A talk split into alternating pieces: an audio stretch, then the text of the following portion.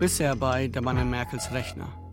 Ihr Angriff lautlos, die Folgen bisher unklar. Hacker haben das Datennetz des Bundestags attackiert.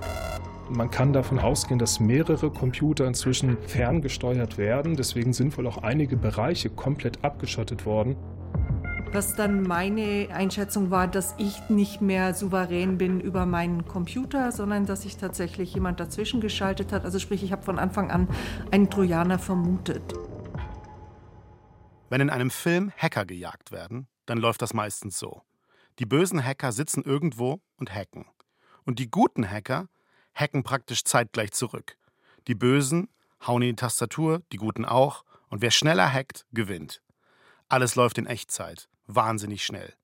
Meistens sitzen die bösen Hacker in irgendwelchen düsteren Nerdzimmern und die guten in Stahl- und Glasbüros mit ultra vielen Computern drin. Irgendwo in einem geheimen CIA-Wolkenkratzer in New York City oder so. Beim Bundestagshack ist das anders. Die Jagd beginnt erst Monate, nachdem die Hacker längst wieder aus dem Bundestag raus sind. Alles dauert, teilweise jahrelang. Und die Hackerjäger sitzen auch nicht in New York, sondern in Meckenheim. Okay, ganz kurz. Wo zur Hölle ist Meckenheim? Das ist Der Mann im Merkels Rechner, ein Podcast von Hakan Tanreverde und Florian Flade. Folge 4. Der Mann in Merkels Rechner. Also, Meckenheim. Ich gebe zu, ich war noch nie in Meckenheim. Ich habe es auch extra nicht gegoogelt, aber Florian war dort. Meckenheim ist so ein paar Kilometer südwestlich von Bonn. Man fährt da auf einer Schnellstraße hin, durch einen Wald, den Kottenforst. Die Gegend sieht ganz idyllisch aus. Grüne Hügel, Wald, dazwischen Wiesen. Manche nennen das hier die rheinische Toskana. Und wenn man von der Straße runterfährt, dann sieht man auf der linken Seite ein Gebäude. Ein ziemlich verschachtelter Komplex. So ein schmuckloser Bau aus den 70er Jahren. Ziemlich trist, mit vielen kleinen Fenstern. Auf dem Dach stecken Antennen. Hier sitzt das Bundeskriminalamt. Okay, ganz kurz. Ähm, wenn ich zum BKA gehe, weil ich mit denen reden will, dann fahre ich nach Wiesbaden oder nach Berlin, aber nie nach Meckenheim. Ja, das BKA hat drei Standorte. Der Hauptsitz ist in Wiesbaden. In Berlin gibt es auch noch eine große Anlage. Und in Meckenheim sitzt die Abteilung für den Staatsschutz. Also die Leute, die politische Straftaten aufklären sollen. Anfang der 80er Jahre ist das BKA, also diese Abteilung, nach Meckenheim gezogen. In den 70er und 80er Jahren bestimmt der Terrorismus der Roten Armee-Fraktion das Geschehen im BKA. Die Kompetenzen werden erheblich erweitert und 1975 wird in Bonn die Abteilung Terrorismusbekämpfung eingerichtet. In den neu erbauten Standort in Meckenheim ziehen mit Beginn der 80er Jahre die Abteilungen Sicherungsgruppe und Staatsschutz ein. Damals jagen die Ermittler von Meckenheim aus vor allem die RAF-Terroristen. Die sind ja in den 80er, 90er Jahren noch aktiv. Dann kommt der 11. September 2001, die Anschläge in Amerika. Und die Ermittler in Meckenheim sollen die Verbindungen der Al-Qaida-Terroristen nach Deutschland ermitteln. Heute geht es hier in Meckenheim auch um die ganz großen Verbrechen der Menschheit, um Völkermord und um Kriegsverbrechen. Die BKA-Leute ermitteln zum Beispiel gegen die Folterknechte des syrischen Diktators Assad und sie jagen immer noch Spione. Anfang 2016, einige Monate nachdem die Hacker den Bundestag angegriffen haben, bekommen die BKA-Beamten einen Auftrag. Findet die Hacker. Findet den Mann, der in Merkels Computer war. Sie beginnen mit ihren Ermittlungen. Dem Fall geben sie einen Namen. Magnus. Latein für groß, bedeutend. An dieser Stelle hätten wir gerne mit dem BKA-Chef Holger Münch gesprochen oder auch mit dem Generalbundesanwalt Peter Frank. Wir hätten die beiden gerne gefragt, wie das so war mit den Ermittlungen. Aber gleiches Problem, wie als wir mit Experten reden wollten, die im Bundestag waren und die Analyse gemacht haben. Weder das BKA noch der Generalbundesanwalt wollen mit uns offiziell über die Hackerjagd sprechen. Das Ganze sei zu brisant, zu delikat, heißt es. Sorry. Wir erzählen es euch trotzdem, wir haben mit Leuten gesprochen, die dabei waren, die die Ermittlungen kennen, die an unterschiedlichen Stellen gearbeitet haben, bei verschiedenen Behörden und die uns Einblicke gegeben haben, wie das so war, als man die Hacker gejagt hat. Diese Leute reden nicht ins Mikrofon. Wir werden auch ihre Namen nicht nennen. Sie dürfen eigentlich gar nicht mit Journalisten sprechen. Aber sie tun es trotzdem, weil sie uns vertrauen und weil sie überzeugt sind, dass man diese Geschichte erzählen muss. Manchmal reden wir mit den Leuten per Telefon über verschlüsselte Apps. Manchmal fahren wir in eine andere Stadt. Manche Leute wollen sich in einem abgelegenen Eck treffen, wieder andere wollen die ganze Zeit in Bewegung bleiben. Ein bisschen Paranoia gehört dazu. Alles, was ihr hier hört, haben wir von mindestens zwei Quellen, die idealerweise nicht wissen, mit wem wir noch so reden, weil sie sich sonst absprechen könnten. Was wir jetzt erzählen, haben wir aus diesen Gesprächen zusammengetragen. Wir sind uns ziemlich sicher, dass das alles so stimmt, weil wir auch Dokumente haben, wo dieses oder jenes bestätigt wird. Kurz gesagt, was ihr jetzt hört, ist nach bestem Wissen und Gewissen entstanden. Aber, ganz ehrlich, 100% sicher sein kann man sich bei solchen Geschichten nie. Eins aber ist klar. Wie bei einem Mordfall oder Einbruch beginnt die Arbeit der Ermittler am Tatort, also im Bundestag in Berlin. Das BKA lässt sich erst einmal darüber informieren, welche Spuren die Hacker in den Computersystemen des Bundestages hinterlassen haben. Und schon gibt es erste Probleme. Wir erinnern uns, der Hackerangriff wurde damals durch die Sicherheitsbehörde BSI und von einer privaten Firma untersucht. Und wie man das halt so macht als Behörde, schreibt man natürlich einen Abschlussbericht. Der liegt bis heute im Bundestag und ist als vertraulich eingestuft. Und jetzt stellt euch so einen Ermittler vor, wie er am Tisch sitzt der rollt mit den Augen oder schlägt sich die Hand vors Gesicht. Denn für die Polizei sind solche vertraulichen oder geheimen Papiere ein Problem. Die Polizei sammelt Beweise, schreibt Akten und legt die dann einem Staatsanwalt vor. Wenn die Beweise ausreichen, dann gibt es einen Haftbefehl oder auch eine Anklage. Alles, was da drin steht, muss für ein Gericht aber nachvollziehbar sein. Also, woher kommt die Info? Wie verlässlich ist sie überhaupt? Solche geheimen Papiere aber dürfen von der Polizei oft nicht in einem Strafverfahren verwendet werden. Und genau deshalb sind viele Ermittler so genervt, wenn es um Geheimberichte geht, wie den Abschlussbericht des Bundestages. Das ist in diesem Fall immer wieder ein Problem. An der Aufklärung des Bundestags-Hacks sind viele Behörden beteiligt, darunter auch Geheimdienste wie der BND oder der Verfassungsschutz. Und auf deren Papieren steht eben oft geheim oder sogar streng geheim. Eine Privatfirma, die im Bundestag den Hackerangriff analysiert, schreibt auch einen eigenen Abschlussbericht. Der hat mehr als 150 Seiten und bleibt auch erstmal unter Verschluss. Das BKA bekommt diesen Bericht erst Jahre später. Das wissen wir, weil es einer der Staatsanwälte im Bundestag gesagt hat, in einer nicht öffentlichen Ausschusssitzung. Dr. Gerd Kaiser, Generalbundesanwalt, antwortet. Manche Erkenntnisse würden auch jetzt erst vorliegen. 2019 habe man erst das Gutachten vom Deutschen Bundestag bekommen. Die BKA-Ermittler sind also ziemlich frustriert darüber, dass sie einige Berichte zum Bundestagshack entweder nicht sehen oder nicht benutzen dürfen. Wie soll man diese Tat aufklären und die Täter finden, wenn um alles so eine Geheimniskrämerei gemacht wird? Ganz ehrlich, viel passiert wohl nicht in den ersten beiden Jahren der Ermittlungen, also 2016 und 2017.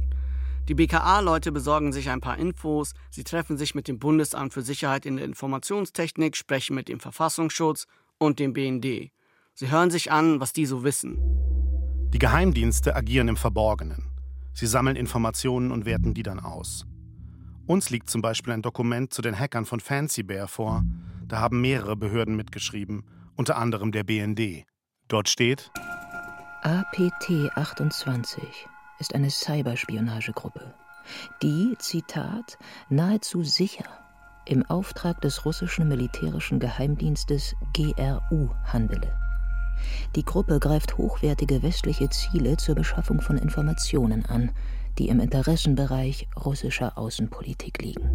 Und bei dem nahezu sicher ist eine Fußnote eingefügt. Dort steht 95 bis 99 Prozent Wahrscheinlichkeit.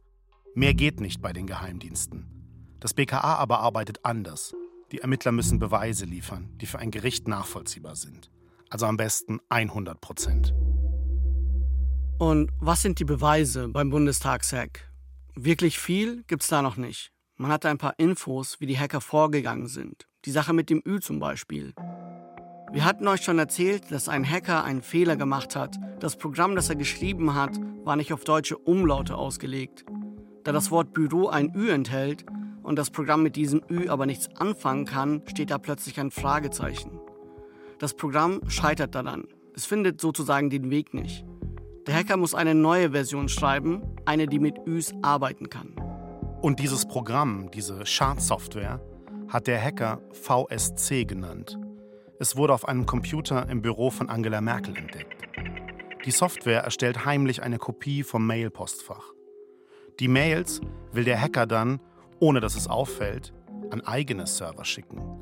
Doch weil der erste Versuch scheitert und der Hacker wahrscheinlich unter Druck gerät, programmiert er die neue Version innerhalb eines Tages. Das BKA hat sich die Software sehr genau angesehen. Dabei stellen die Ermittler fest, dass der Hacker, der VSC programmiert hat, offenbar vergessen hat, eine wichtige Information zu löschen. Wie gesagt, ihm unterläuft erst der Fehler mit dem Ü. Er muss schnell reagieren und ihm passiert in dieser stressigen Situation ein neuer Fehler. Er vergisst, den Namen seines Computers zu löschen. Den sehen die Ermittler jetzt. Da steht Scaramouche.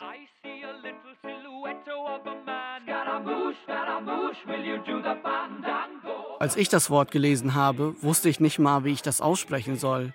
Es gibt einen Song von Queen, Bohemian Rhapsody. Da singen sie was von Galileo Galileo und davor kommt eben dieses Scaramouche. Das weiß ich nur, weil ich es gegoogelt habe. Ein Scaramouche ist eine Figur aus dem italienischen Volkstheater. Oft schwarz gekleidet, so etwas wie ein Harlekin oder Clown. Auf Italienisch heißt es Scaramuccia. Jemand mit dem Pseudonym Scaramouche hat also das Programm VSC geschrieben. Das Programm, mit dem die E-Mails aus dem Abgeordnetenbüro der Kanzlerin geklaut werden sollen. Wer aber ist dieser Hacker? Ist er vielleicht Fan von Queen? Und was kann man sonst über ihn herausfinden? In der Welt der Geheimdienste gibt es eine Technik, die nennt sich OSINT. Das ist eine Abkürzung, die steht für Open Source Intelligence. Das ist so etwas wie Googlen, nur für Fortgeschrittene. Man benutzt offen zugängliche Quellen, um etwas herauszufinden. Also Webseiten, Zeitungsartikel, Fotos, Telefonbücher, Facebook-Accounts und sowas. Auch beim BKA suchen die Ermittler so nach Informationen. In Russland ist das soziale Netzwerk V-Kontakte sehr beliebt. Es ist so etwas wie das russische Facebook. Es gibt Seiten im Netz, da kann man sogar gelöschte alte Profile von V-Kontakte suchen. Und da gab es mal ein Profil, das hieß Scaramouche. Es gehörte angeblich mal einem Nikola Tesla aus Kursk in Südwestrussland. Dieser Nikola Tesla hatte offenbar auch einen Account bei Skype. Da nannte er sich Scaramouche 777. Ist also Nikola Tesla der Hacker? Naja, er heißt natürlich nicht Nikola Tesla. Das ist der berühmte Erfinder aus dem 19. Jahrhundert, nach dem Elon Musk seine Elektroautos benennt.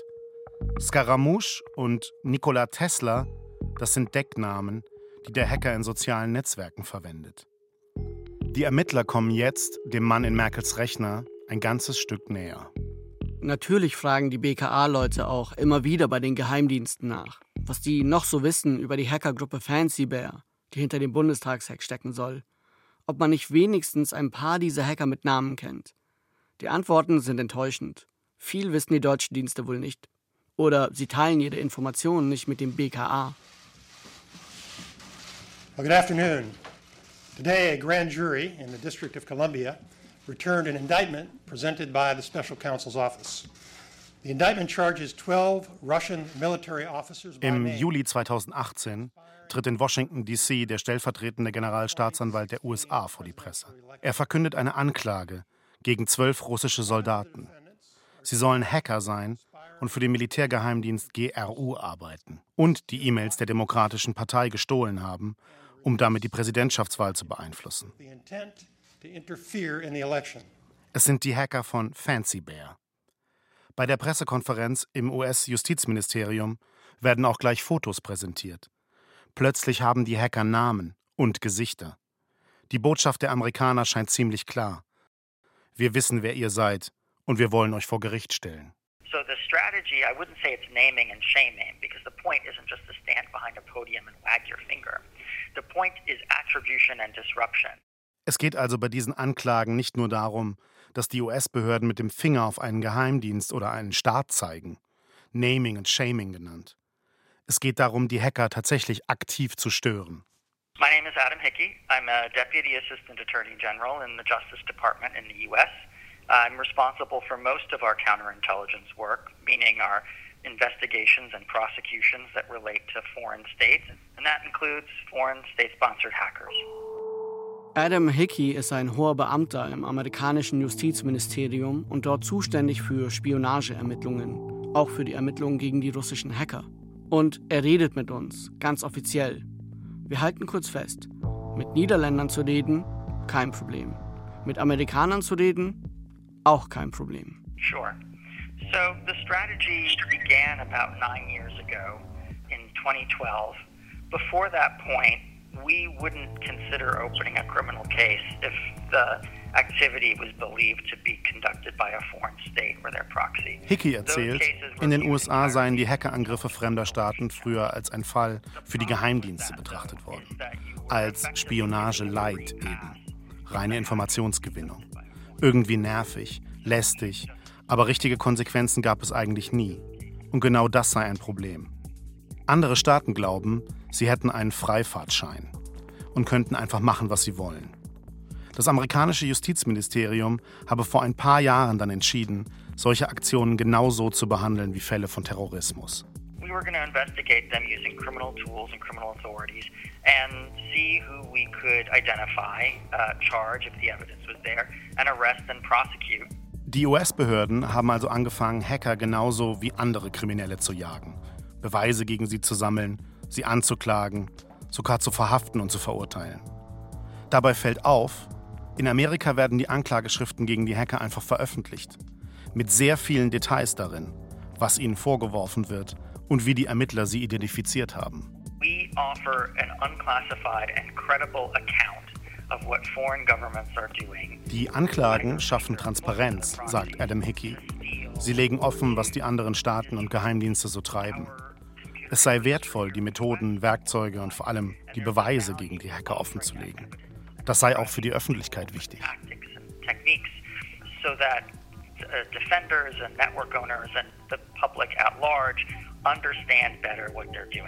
Die amerikanischen Behörden teilen dieses Wissen auch mit den Ermittlern anderer Länder.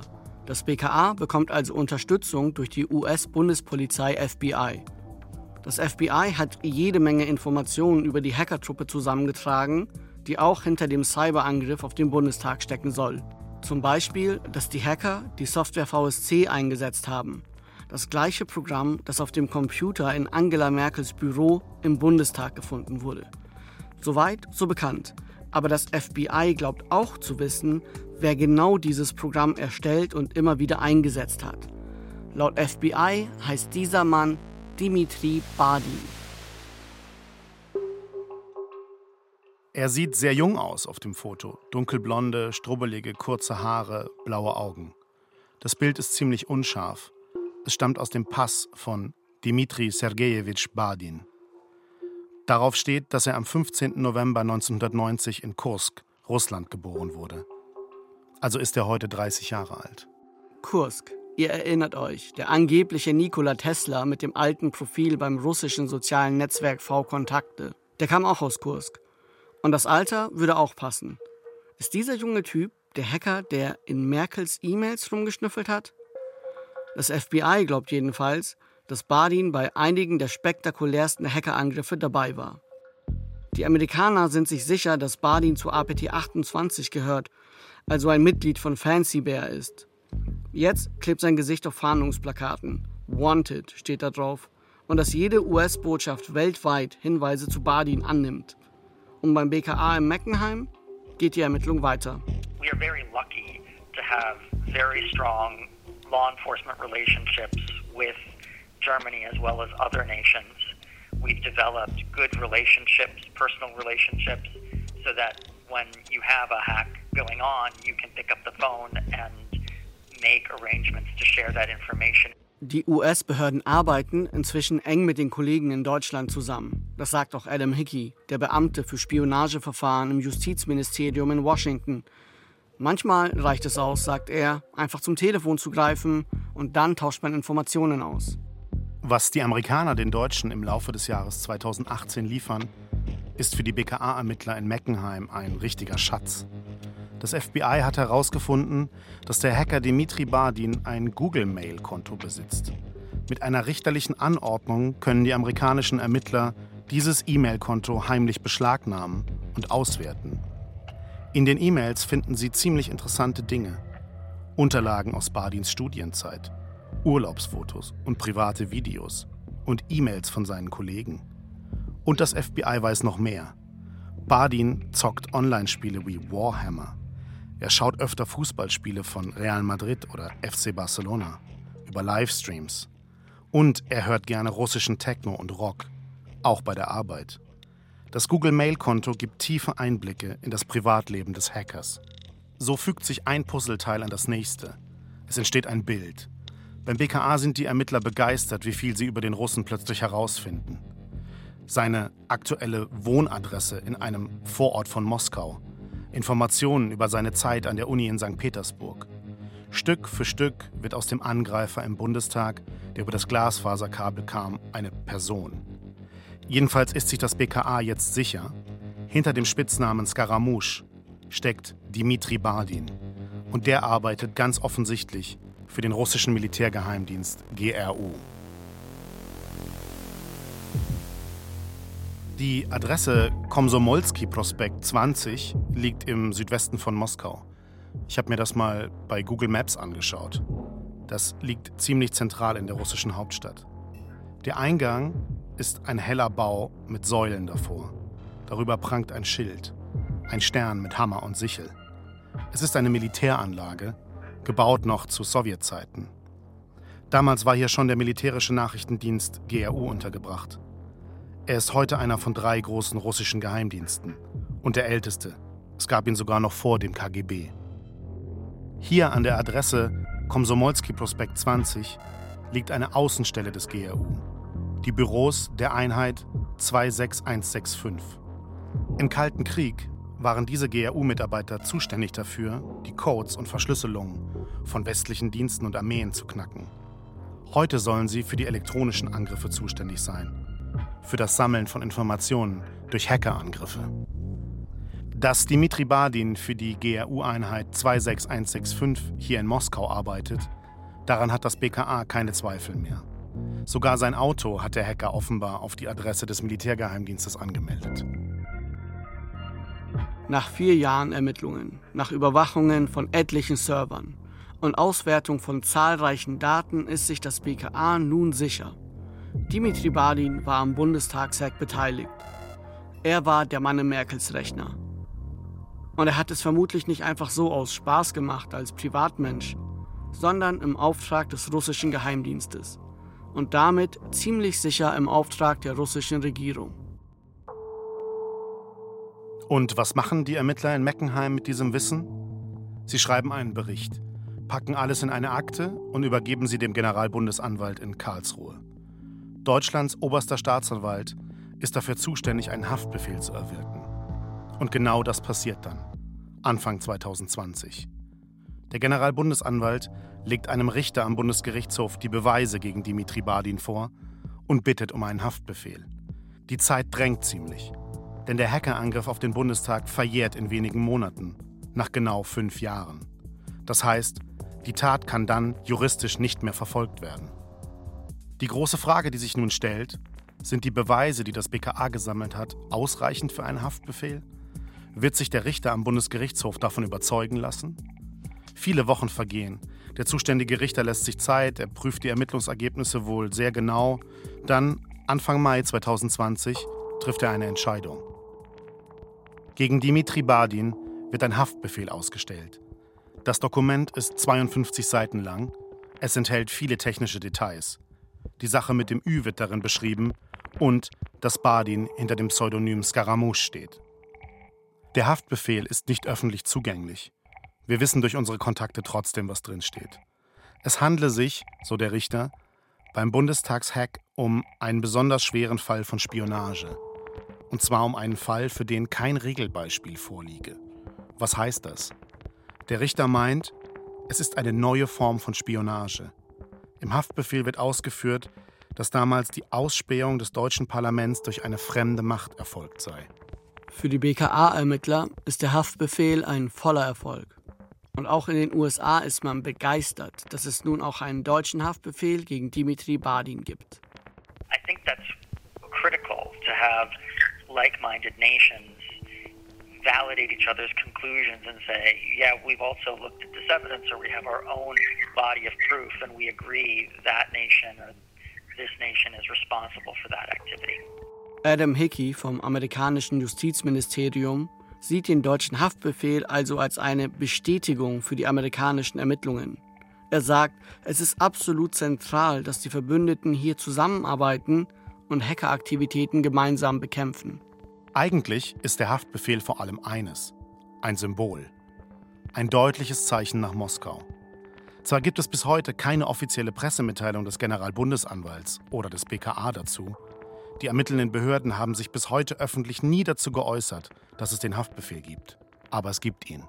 Ich bin äh, sehr froh, dass die Untersuchungen doch jetzt dazu geführt haben, dass der Generalbundesanwalt eine konkrete Person auch auf die Verhandlungsliste gesetzt hat. Ich nehme diese Dinge sehr ernst, weil ich glaube, dass da sehr ordentlich recherchiert wurde. Das ist Angela Merkel. Sie spricht am 13. Mai 2020 im Bundestag. Tabea Rösner, die Grünen-Abgeordnete, die ihr aus der ersten Folge kennt, hatte die Kanzlerin gefragt, was sie zum Haftbefehl gegen Dimitri Badin sagt und dazu, dass Russland offensichtlich das deutsche Parlament angegriffen hat. Und ich darf sehr ehrlich sagen, mich schmerzt es. Auf der einen Seite bemühe ich mich tagtäglich auch um ein besseres Verhältnis zu Russland. Und wenn man dann auf der anderen Seite sieht, dass es doch harte Evidenzen dafür gibt, dass da auch russische Kräfte daran sind, so vorzugehen, dann ist das schon ein Spannungsfeld, in dem wir da arbeiten, in dem Wunsch nach guten Beziehungen zu Russland, das auch ich nicht ganz aus meinem Inneren streichen kann. Das ist unangenehm. Mich schmerzt das. Das ist unangenehm. Harte Evidenzen. Die Kanzlerin hat ungewöhnlich emotional gewirkt, als sie über den Bundestagshack und die Ermittlungsergebnisse des BKA gesprochen hat. Was eigentlich nicht überrascht, immerhin war sie selbst betroffen. Ein bisschen später fügt sie hinzu, Natürlich äh, behalten wir uns immer Maßnahmen vor, auch gegen Russland, um das deutlich zu machen. Das war die vierte Folge unseres Podcasts Der Mann in Merkels Rechner. In der nächsten Folge. Какие отпечатки пальцев? Отпечатки копыт, скажите, рогов, какие, чьи эти отпечатки? Значит, IP-адреса, их можно вообще придумать. Знаете, каких сколько много специалистов? Aus Sicht der russischen Regierung war das Tatopfer ein Staatsfeind, weil der Getötete im Tschetschenienkrieg gegen Russland gekämpft hatte. Wir versuchen herauszufinden, welche Akteure sind im Cyberraum aggressiv unterwegs gegen Deutschland gerichtet, mit welchen Mitteln gehen sie vor, welche Muster haben die Angriffsstrukturen, welche Ziele haben sie. All das ist eine Aufklärungsmaterie, in die der BND eine Expertise hat. Der Mann in Merkels Rechner ist ein Podcast von Florian Flade und mir, Hakan Tanreverde. Die Regie hatte Rainer Schaller. Ton und Technik Peter Preuß. Fact-Checking Verena Nierle, Redaktion Klaus Uhrig. Der Mann in Merkels Rechner ist eine Produktion des Bayerischen Rundfunks 2021.